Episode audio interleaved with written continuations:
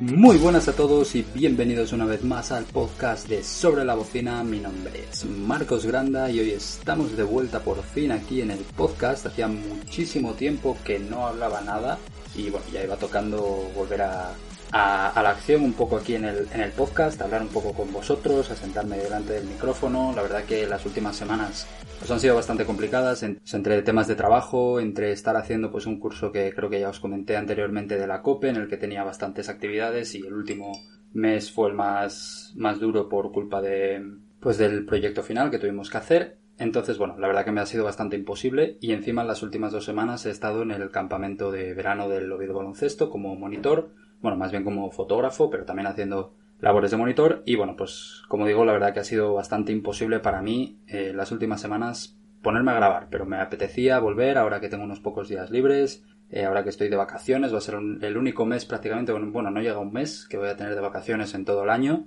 Y, y bueno, pues simplemente quería eso, sentarme delante del micrófono y hablar un poco de las novedades que pueda haber en el mundo del baloncesto. Evidentemente, eh, no vamos a hablar demasiado de la NBA. No hablé absolutamente nada, creo que ni de los playoffs siquiera, y mucho menos de las finales, así que creo que es importante comentar un poco, pero lo primero que quiero decir es que como estuve estas dos semanas en el campus del OCB, me ha sido imposible ver ningún partido de, la NBA porque nos levantábamos todos los días a las ocho y media y, nos acostábamos sobre las dos de la mañana. Entonces, claro, cuando me tumbaba en la cama estaba rendido y era imposible ver ningún partido, ni siquiera cinco minutos. Eh, algún chaval me decía que si habría la posibilidad de, de, ver el partido, eh, de, levantarse un poco, un poco antes para ver el último cuarto del sexto partido, etcétera, pero bueno, al final eh, no lo hicimos y menos mal porque es que el cansancio acumulado en el campus es grande, sobre todo para los monitores, que somos los que más tarde nos solemos dormir.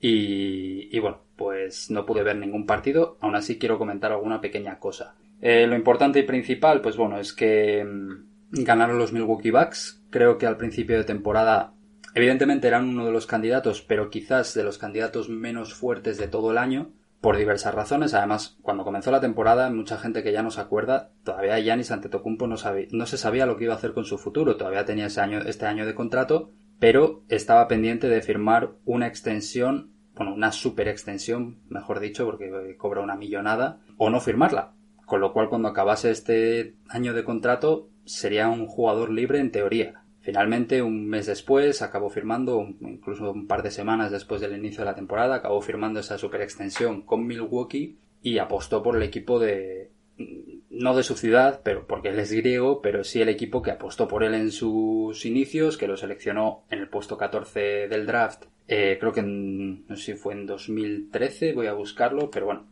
que al final apostó por ellos y eh, le ha salido perfecta la jugada porque quedaron campeones de la NBA esta temporada al imponerse por 4 a 2 a los Phoenix Suns. Correcto, fue el puesto 15 del draft de 2013. Los Milwaukee Bucks fueron campeones y eso tranquiliza un poco todo el ambiente que había en la franquicia. De hecho, cuando iba ganando Brooklyn a Milwaukee en, el, en, las semifinales, se hablaba de que Mike Badenholzer, el entrenador, pues lo más probable es que iba a ser despedido si aquella temporada terminaba con la eliminación de Milwaukee en semifinales, cosa que hubiera sido totalmente entendible, porque bueno, eh, al final a los proyectos que no triunfan hay que darles un lavado de cara y todo empieza por, por el entrenador. Sin embargo, pues la temporada ha ido avanzando y Milwaukee ha sido cada vez mejor equipo, han sido capaces de reponerse a, muchos marcadores adversos y han terminado ganando las finales de, de la NBA de una manera pues completamente merecida, ¿no? Bastante brillante. Enfrente, ¿quién estaba? Pues los Phoenix Suns. Y los Phoenix Suns han hecho yo creo que unos playoffs que sí que nadie esperaba.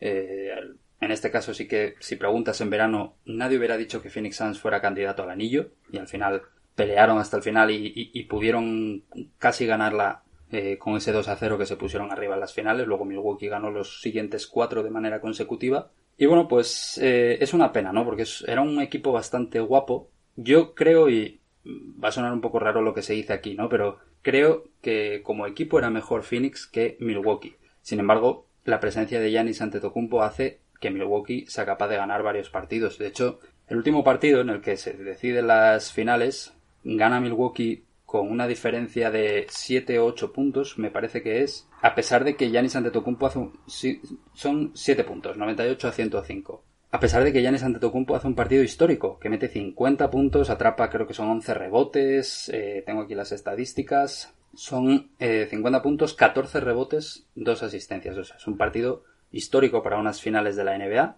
en el que destaca especialmente Giannis Antetokounmpo y, eh, sin embargo, Milwaukee solo consigue ganar de 7 puntos. Al final, luego si te pones a mirar las estadísticas de Phoenix, pues Devin Booker no hace un buen partido, son 19 puntos, Jay Crowder 15, mmm, Michael Bridges 7, Chris Paul 26, el mejor, DeAndre Ayton 12, que tampoco está brillante para el nivel que dio en todos los playoffs. Entonces, ves esto y dices, ostras, pues con estas estadísticas y teniendo en cuenta que Yanis mete 50 puntos, ¿cómo es que solo gana de 7? Pues la impresión es esa, que Phoenix como equipo es mejor, sin embargo son mucho más jóvenes, eh, con menos experiencia, y les costó mucho más eh, igualar el nivel de Giannis Antetokounmpo y por eso acaban perdiendo las, las finales de la NBA.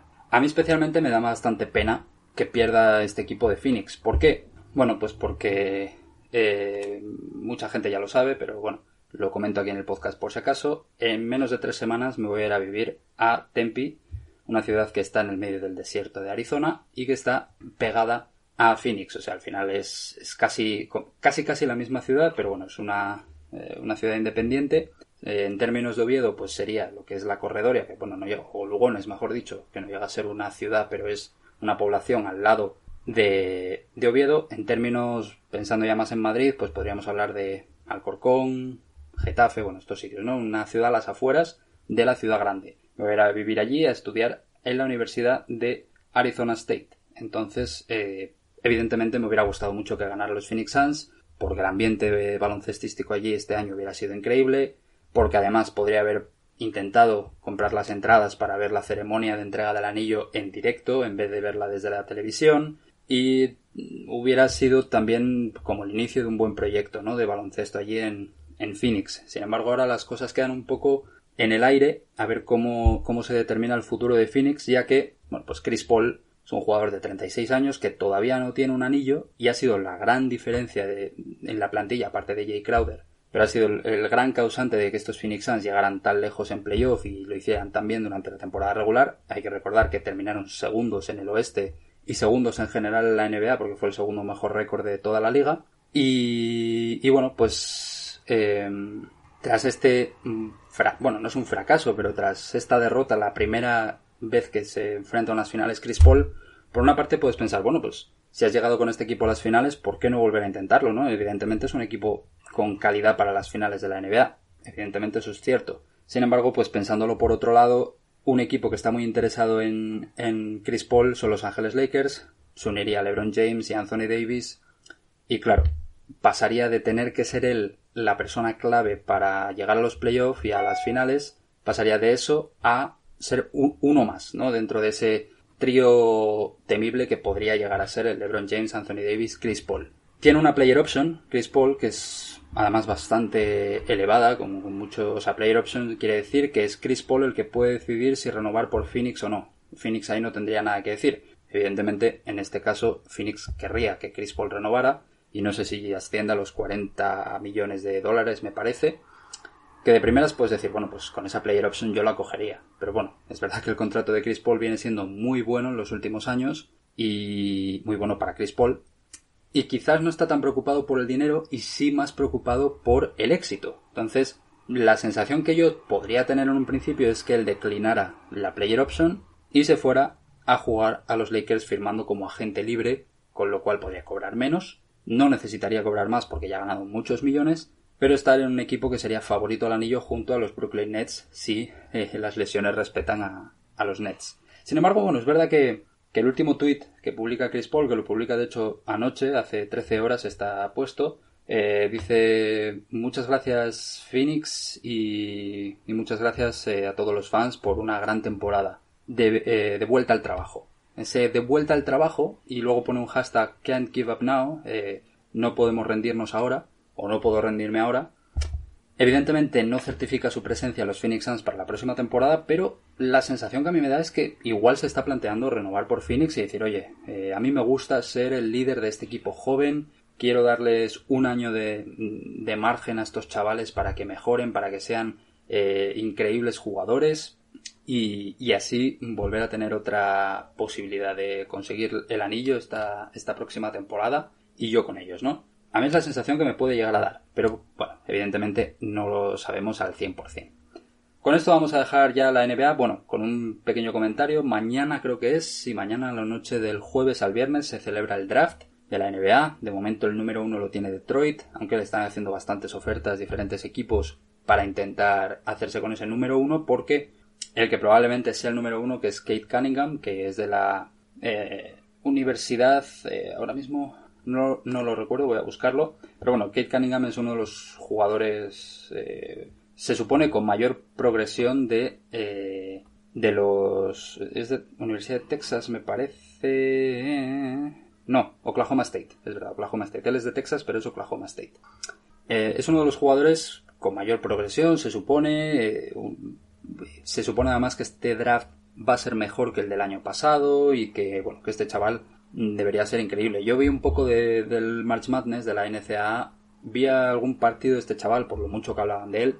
No me pareció nada del otro mundo, la verdad. Hubo algún jugador que me gustó mucho más que él. También es verdad que el baloncesto universitario luego es muy diferente al NBA. Probablemente si hubiera visto partidos de Anthony Edwards, que fue el número uno del año pasado, hubiera dicho, bueno, no me parece para tanto este chaval y ha hecho una buena temporada o, o bueno, ha pasado con más jugadores, ¿no? Pero de momento no me impresionó demasiado Kate Cunningham. Evidentemente, los analistas y los expertos tienen mucho más conocimiento que yo y probablemente sea muy bueno. Entonces se supone que debería ser el número uno y hay equipos interesados en hacerse con ese número uno. De hecho, pues Oklahoma ya ofreció a su jugador actualmente franquicia, que es Shea Gilgius Alexander, para hacerse con Kate Cunningham. Bueno, parece que ha habido bastantes ofertas a Detroit.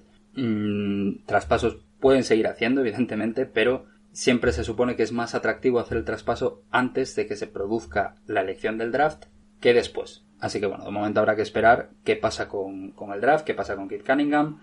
Sé que ha habido algún traspaso de cara al draft de Memphis enviando a Balanchunas a New Orleans y ellos recibiendo a Bledsoe y Adams, pero bueno, Bledsoe parece que no va a continuar en, en Memphis, sino que pediría otro traspaso. Bueno, son movimientos un poco menores, ¿no? Como digo, pues ahora sí que dejamos de lado un poco la NBA, ya llevamos hablando un buen rato de ella, y nos vamos a centrar un poco pues en las Olimpiadas, que es en lo que estamos ahora, y creo que es, que es importante también hablar de ello. Y, hay varias polémicas, empezando un poco, quiero hablar un poco del tema de Juan Chornán Gómez, aquí va a haber gente que no estará muy de acuerdo conmigo y habrá gente que sí, evidentemente división de opiniones, yo voy a dar la mía, la mía desde la posición de alguien a quien le gusta mucho Juan Chornán Gómez, a quien le gusta mucho verlo con la selección española, pero a quien también le gusta mucho la NBA y comprende un poco cómo funcionan todo este tipo de cosas. El problema de Juan Hernán Gómez, o sea, yo quiero decir que entiendo a Minnesota, ¿vale? Para quien no sepa cuál es el, problema, eh, Juan Hernán Gómez se lesionó durante la preparación con España, creo que fue en el partido contra Francia, creo recordar, no estoy ahora al 100% seguro, como digo, estaba del campus, de campus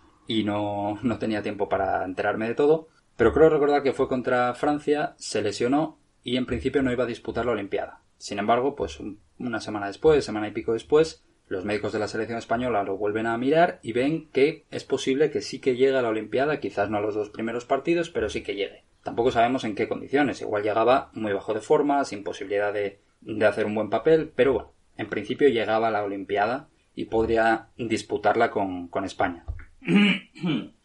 En ese momento Minnesota se supone que autoriza a Juancho a jugar a pesar de esa lesión. Sin embargo, luego la selección española viaja a Estados Unidos, juega en Las Vegas contra la selección de Estados Unidos, que pierde, y a partir de ese partido es cuando Minnesota decide que en realidad no va a dejar a Juancho viajar, bueno, al final viajó a, Tokio, porque de hecho estuvo en la ceremonia de, apertura, pero no le va a dejar participar activamente en los partidos, no, no puede jugar. Aquí hay mucha gente que lo criticó, y entiendo las críticas. A ver, eh, siempre se ha criticado ese gran poder que tiene la NBA para tomar este tipo de decisiones. Los equipos se creen pues, probablemente superiores al resto de, equipos de baloncesto europeos y de otros países y prohíben a sus jugadores disputar eh, torneos internacionales con la selección. Esto son unas Olimpiadas y quizás duele un poco más, ¿no? Sin embargo, aquí hay un problema y es que mucha gente ya está diciendo que no, que Minnesota, que menudos no sé qué, que menudos tontos, que no sé cuánto, eh, ojalá se, se hunda ese equipo, no sé cuánto, tal, no sé qué, porque piensan que lo están haciendo un poco para fastidiar, ¿no? Para fastidiar a España, para fastidiar a Juancho. No, las cosas no son así. En Minnesota también juega Ricky Rubio y a Ricky Rubio le han permitido desde el primer momento jugar con la selección. ¿Qué pasa? Que Juancho se lesiona. Entonces, en el momento en el que Juancho se lesiona, saltan las alarmas en Minnesota. Es completamente entendible y lógico. Ha habido muchas lesiones importantes en este tipo de torneos, en preparaciones, que han dejado jugadores fuera todo el año. Recordamos una de Paul George en, el que, en la que rompe tibia y peroné en un partido de preparación para el Mundial de 2014. Y estuvo toda la temporada 14-15 sentado en el banquillo por haber roto tibia y peroné. Pues claro, estamos hablando de que son lesiones graves, que te puedes jugar mucho dinero. Al final el contrato de Juancho son 21 millones por 3 años, o sea, 7 millones al año. Que sí, que hay contratos mucho mejores por la NBA, correcto. Pero al final estos jugadores de contratos medios son los que hacen que cumplas con esa con, con ese límite salarial o no.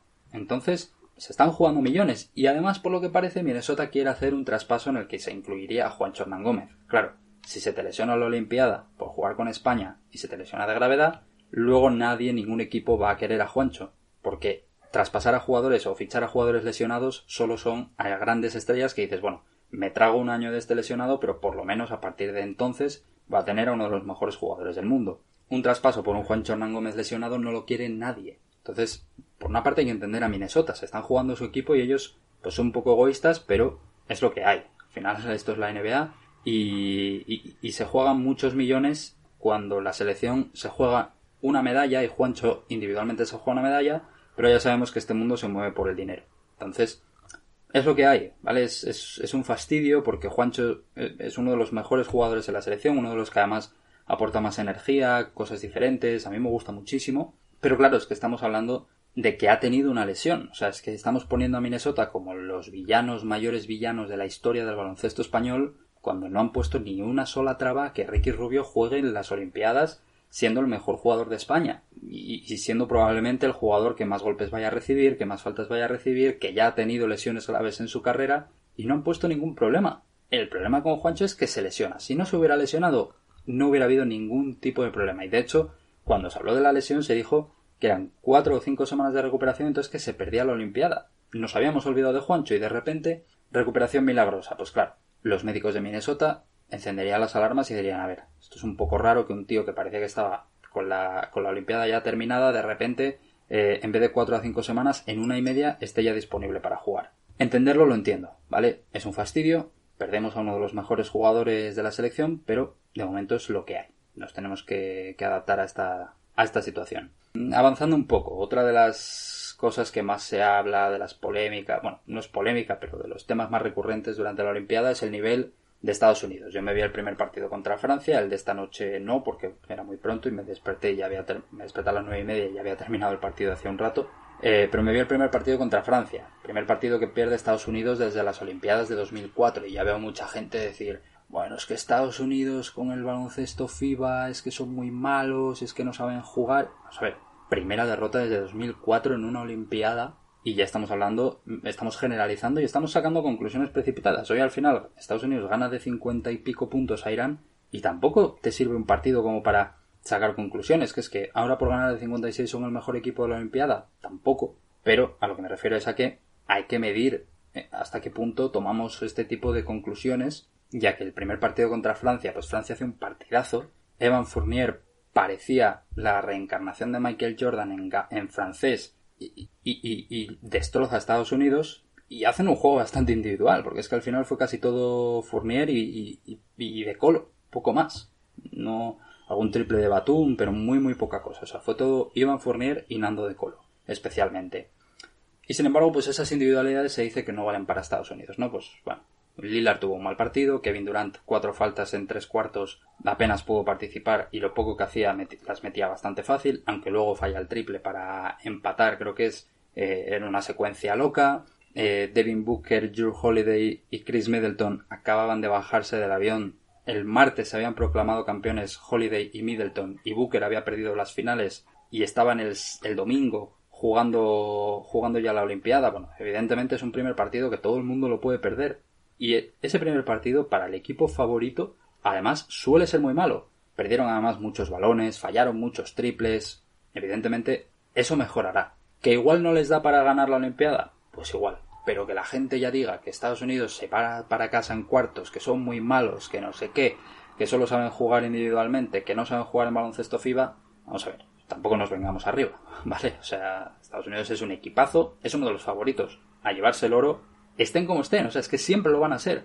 Dicen, no, no hay tantas estrellas, ostras. Kevin Durant, Damian Lillard, Drew Holiday que hizo un partidazo, eh, Zach Lavin es un buen jugador, quizás no es una superestrella todavía, pero es All-Star este año, que a mí me parece un jugador increíble. Adebayo fue All-Star el año pasado, eh, no sé, creo que tienen un muy buen equipo, pero un muy, muy, muy buen equipo. Quizás sonaba al principio mejor porque Stephen Curry dijo que iba a ir, pero luego se, se acabó borrando, LeBron James se borró, tal, etcétera, pero seguimos hablando de Kevin Durant. Que Kevin Durant en 2012 es prácticamente el jugador que hace ganar a Estados Unidos el oro. Ya no solo el partido contra España, sino en general fue el mejor partido, de, fue el mejor jugador de aquel, de aquel Estados Unidos. Entonces, es que estamos hablando de un grandísimo equipo. No tan grande como otros años, pero siguen siendo los favoritos. Y otra cosa es que se puedan estrellar. No se pueden sacar conclusiones precipitadas, como repito, no se puede sacar de la victoria de cincuenta y pico puntos. Es Irán, es el peor equipo del grupo. Contra República Checa no lo tendrán tan fácil, pero la lógica te dice que ganarán igualmente y luego ya se verá en segunda fase. Eso ya se verá.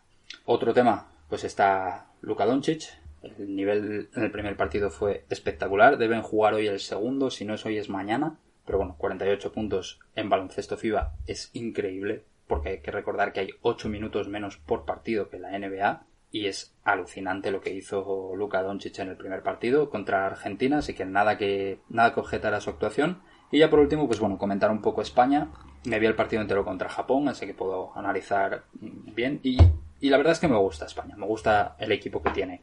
Creo que además hay mejor equipo de lo que había en el Mundial de 2019 y, ese Mundial lo ganamos, o sea que evidentemente ahí mejora la cosa. Añades a Pau Gasol, que es verdad que está mayor, pero es que no deja de ser Pau Gasol. Es que los días en los que realmente necesites que él del callo probablemente lo vaya a dar. Marc Gasol tuvo un muy buen primer partido, y yo en el Mundial de 2019 hasta semifinales, que fue cuando empezó a jugar bien, le critiqué mucho. No me gustó del, todo su juego y esta vez no tengo nada que objetar. Ricky Rubio está a un nivel bestial, pero a un nivel auténticamente bestial. Y me alegro mucho por él. Quien me conoce sabe que, es una de mis debilidades. Eh, y me gustan muchas cosas, hombre. Lo único que te falta es, es ese perfil de Juan Chornán Gómez, que pensando en el partido que tengamos contra Eslovenia eh, de cara a futuro, hubiera sido probablemente uno de los mejores defensores para, para Doncic. Faltándonos él, pues bueno, habrá que hacer ajustes. Yo, sinceramente, creo que lo que haría sería. Y, confío mucho en Escariolo, porque en realidad Escariolo, si algo se le da bien, es, es detectar quién es la estrella de un equipo. Es el problema que Estados Unidos, tiene Estados Unidos, que todos son estrellas. Entonces, por eso no puedes detectar a esa estrella o esa referencia. Y cuando detecta la referencia, la anula. Lo hizo ya en 2015, recuerdo precisamente estaba ante Tocumpo con Grecia, que ya empezaba a ser uno, un jugador con un nombre en la NBA, y, y, venía al Eurobásquet de 2015 como diciendo aquí voy a dominar y, y, y, además venía de hacerlo muy bien. Se enfrentó España a Grecia, creo que fue en cuartos de final y ante Tocumpo desapareció. El siguiente partido España contra Francia, que fue aquel mítico de Pau Gasol de los 41 puntos, Tony Parker creo que no llega ni al 30% de acierto en tiros de campo, creo que se quedan un 20 y algo, o sea, fallando muchísimo, porcentajes terribles. Y bueno, en muchos de los torneos que, ha ganado España últimamente o que ha jugado, siempre contra esos equipos que tienen a una gran estrella, Scariolo siempre ha conseguido hacerlo muy bien. Recuerdo que el partido precisamente de Tony Parker, en el que no era solo un jugador el que estaba encima de él, sino que eran los tres bases que tenía España, se los lanzó encima a Tony Parker en algún momento del partido para cansarlo más. Entonces hubo un tiempo que era Yul, hubo un tiempo que era el Chacho, hubo un tiempo que incluso yo creo que llegó a sacar un par de minutos a Guillén Vives para hacer dos o tres faltas y reventar a Parker. Pues eso es algo que se le da muy bien. Yo creo que va a hacer algo parecido contra Doncic, creo. Si tuviera que, apostar, diría que le haría algunas defensas con Rudy, que es muy pesado, mete muchas manos, pero evidentemente no tiene el físico de otros y no tiene el físico de Doncic. Entonces, Rudy será algunos momentos así específicos, pero yo creo que Quizás también Víctor Claver será el hombre más clave a la hora de defender, es un gran defensor, es muy grande. Doncic no es tan rápido, entonces no necesitas un tío que sea muy rápido para pararlo, sino más bien un tío físico. Y incluso Alberto Abalde. Yo creo que, el físico de Alberto Abalde también puede ayudar mucho a, parar a Luka Doncic. Y, yo creo que hará algo así. Pero bueno, eh, en general, como, como decía, me gusta bastante la selección y creo que tenemos mejor selección. También falta, faltaba, por ejemplo, en 2019 el Chacho. Y aunque el primer partido del Chacho no me gustó nada, y por lo general no me gusta, sigue siendo un jugador de calidad. ¿Por qué digo que en general no me gusta? Y hay mucha gente, aquí hay una sobreprotección al Chacho importante. Es un gran jugador, es un gran anotador y tiene muy buen tiro. Sin embargo, no me parece un gran base. Y ya lo tengo hablado incluso con algún compañero de equipo que estaba, eh, que coincidía conmigo, ¿no? Tiene cuerpo de base y por eso juega de base, pero en realidad su juego es de escolta, porque es un tirador, anotador, etc. Y se le notó mucho en el primer partido. El primer partido tuvo momentos muy muy malos. Y al final las estadísticas te dicen que España con Ricky en pista estaba en un más 26, o sea, el rato que estuvo Ricky en pista España ganó por 26 puntos y el rato que estuvo el Chacho en pista fue menos 16. Al final la diferencia es de 11 puntos. Ahí te dice eh, la importancia de, esa estadística, ¿no? El hecho de que si un jugador está en más 26 y solo ganas de 11, por algún lado tiene que flojear. A mí la sensación que me dio es que ralentizaba mucho el juego el Chacho. Ricky movía mucho el balón, había muchos pases, muchas jugadas y el Chacho cogía el balón y empezaba a botar, a botar, a botar, a botar, a botar, hasta que quedaban menos de 10 segundos y ahí empezaba ya a hacer algo, incluso un poco menos, pero es que hubo tres o cuatro jugadas en el tercer cuarto, que fue cuando Japón empezó a remontar, en las que aguantó tanto el balón que luego le defendían bien, no era capaz de tirar y le metía el paquete a otro, que solía ser además Alberto Abalde, que el, pobre no tuvo buenos porcentajes porque tiró dos o tres triples casi sobre la bocina de posesión y con el defensor bastante pegado. Claro, eso no es de un buen base. Aguantar el balón, aguantar el balón, casi agotar el tiempo de posesión, y en vez de encima jugártela tú, porque Ricky las pocas veces que se le consumía el tiempo entero se la jugaba él, no le metía el paquete a otro, le metía ahí en un problema a Alberto Abalde y, fueron momentos duros para la selección española. Entonces a mí no me terminó de gustar, pero evidentemente es un gran jugador que si mejora ese tipo de, situaciones y mejora sus prestaciones, pues evidentemente será muy importante para España. Por eso creo que España tiene mejor equipo quitando Juancho Hernán Gómez. Es lo único que es el único asterisco que habría que ponerle. Pero por lo general me ha gustado mucho la selección española. Y creo que hay posibilidades de hacerlo bien. Y es que al final en este grupo Argentina es la subcampeona del mundo, que es lo que mucha gente decía. Oh, Doncic le ha metido 48 a la subcampeona del mundo. Vale, sí.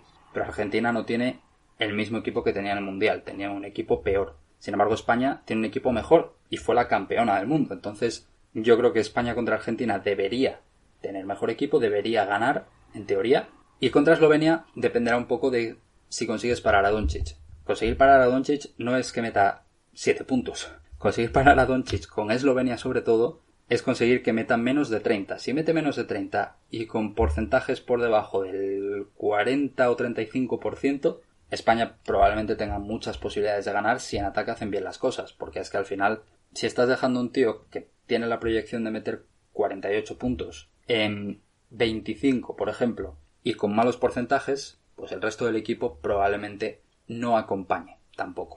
Así que, pues bueno, esa sería la clave para España para quedar líder de grupo. Veremos lo que, lo que toca, veremos lo que habrá por delante. De momento creo que España, el primer partido, el siguiente partido que tienes contra Argentina. Si ganan ese, estarían en fase de grupos. Solo haría falta saber si de primeros o de segundos. Teniendo en cuenta que Estados Unidos casi seguro será segunda, sería importante librarse de ellos lo antes posible. Pero bueno, o sea, no, librarse de ellos eh, sería importante librarse de ellos hasta la final.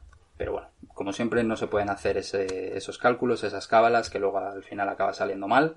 Así que bueno, confianza plena en, España, confianza plena en la selección para los Juegos Olímpicos, que hagan lo que puedan, sinceramente, después de todas las alegrías que nos han dado los últimos años, con tal de ver a, a, España disfrutar y a Pau Gasol disfrutar, me vale, pero si se traen una medalla a casa, mejor que mejor. Así que aquí lo dejamos, Espero regresar pronto, no tardar tanto en grabar el siguiente episodio.